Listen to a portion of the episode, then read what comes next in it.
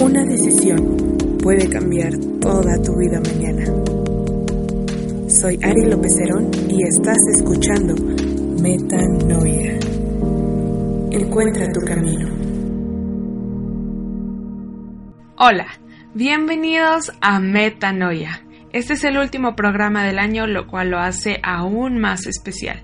Me alegra que estés aquí el día de hoy y si esta es la primera vez que escuchas Metanoia, puedes encontrar los demás episodios en Spotify como Metanoia Radio Escucha Podcast. Soy Ari López Herón y este episodio se llama Voy a empezar diferente. Este año ha sido una montaña rusa de momentos buenos y malos, recuerdos felices y tristes, noticias buenas y malas. Por ejemplo, Cuba proclamó su nueva constitución. En París se incendió la Catedral de Notre Dame, el incendio del Amazonas, también los grandes índices de violencia por narcotráfico en América Latina, el paro nacional en Colombia, las marchas feministas y el famoso performance creado en Chile que fue repetido en varios lugares del mundo. También películas que nos hicieron pasar un buen rato durante el año, como Avengers Endgame, Aladdin, El Rey León, Joker, Dumbo, Star Wars, El Ascenso de Skywalker, em, Toy Story 4, Spider-Man Lejos de Casa, y también las lamentables muertes de algunos famosos como José José, Cameron Boyce, Celso Piña, Camilo VI, Karl Lagerfeld eh, y sismos en Perú, Chile, Costa Rica, México, Colombia, Ecuador, avances como el incremento de productos, empresas y compañías por el cuidado del medio ambiente, medicamentos que combaten el ébola eh, tratamiento para la fibrosis quística, suplementos de bajo costo que revierten la desnutrición y el tratamiento exitoso contra el papiloma humano. Y nuestras vidas también han sido una mezcla agridulce de momentos buenos y malos, con amigos nuevos y personas nuevas en nuestra vida, el nacimiento de un bebé y el fallecimiento de alguien importante para nosotros, nuevos lugares que conocimos y lugares a los que ya no volvimos jamás. Tiempos felices con nuestra familia y amigos y veces en las que tuvimos peleas con ellos. Noticias que rompieron nuestro corazón y noticias que fueron un respiro a nuestra alma. La vida es una armonía que de no ser por los sonidos tristes o menores, no sería tan especial. ¿Cómo quieres empezar tu año? Tal vez en otros años te has atragantado con las uvas y mil deseos y anhelos que no se cumplieron y otros tantos que sí. Tal vez tuviste la oportunidad de pasar los primeros minutos del año con personas preciadas o tal vez no. Pero ¿cuántos años has empezado de la misma forma? ¿Cuántos de los propósitos que te has puesto han resultado? ¿Has tenido los mismos propósitos por años y no los has podido cumplir? Piensa en cuál ha sido tu mejor año.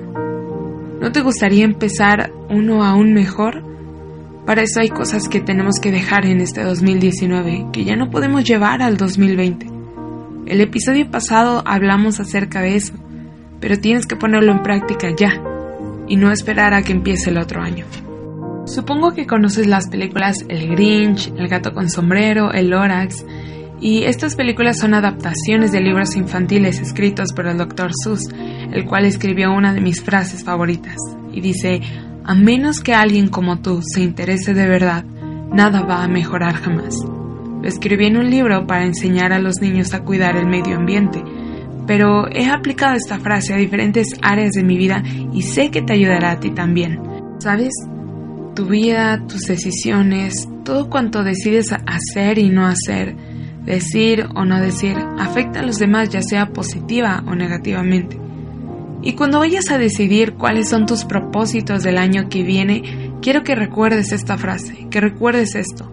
No se trata solo de nosotros y de nuestros intereses, sino también del mundo que nos rodea.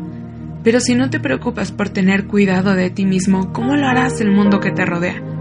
Muchos de los males en este mundo son simplemente la consecuencia de buscar el bien propio y no el bien común nuestros intereses por encima de los de los demás. Tu granito de arena que podrías poner en este año para un mundo mejor es dejar ese pensamiento egoísta y abrir tus ojos para ver más allá de lo que tú quieres y necesitas. ¿Sabes cómo se desarrolla un país más rápidamente? Cuando sus ciudadanos se unen entre sí por el bien y los intereses de todos. Son más fuertes dos que uno. Y no te prometo que el mundo será un mejor lugar el siguiente año, pero sí puedes cambiar lo que estás haciendo para mejorar tu entorno, mejorar tu familia, tu colonia, tu escuela, tu lugar de trabajo, tus amigos, la gente que te escucha.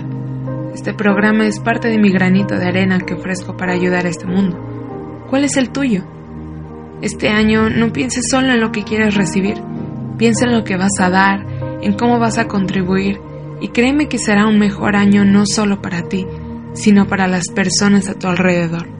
El mayor y mejor ejemplo de esto ha sido Jesús. Dice en la Biblia, ¿quién realmente creyó lo que oímos? ¿Quién vio en ello el gran poder del Señor? Creció delante de Dios como un retoño, como una raíz en tierra seca. No había en él hermosura o majestad como para que nos fijáramos en él. No había en él nada atrayente como para que nos gustara. La gente lo despreció y hasta sus amigos lo abandonaron. Era un hombre lleno de dolores y conocedor del sufrimiento, y como alguien a quien otros evitan, lo despreciamos y no pensamos que fuera alguien importante. Verdaderamente, Él soportó todos nuestros sufrimientos y cargó con nuestros dolores. Aunque nosotros pensamos que Dios lo había castigado, golpeado y afligido, en realidad Él fue traspasado debido a nuestra rebeldía fue magullado por las maldades que nosotros hicimos. El castigo que él recibió hizo posible nuestro bienestar. Sus heridas nos hicieron sanar a nosotros. Todos nosotros nos habíamos perdido como ovejas. Cada uno agarró su propio camino, pero el Señor cargó en él todo el castigo que nosotros merecíamos.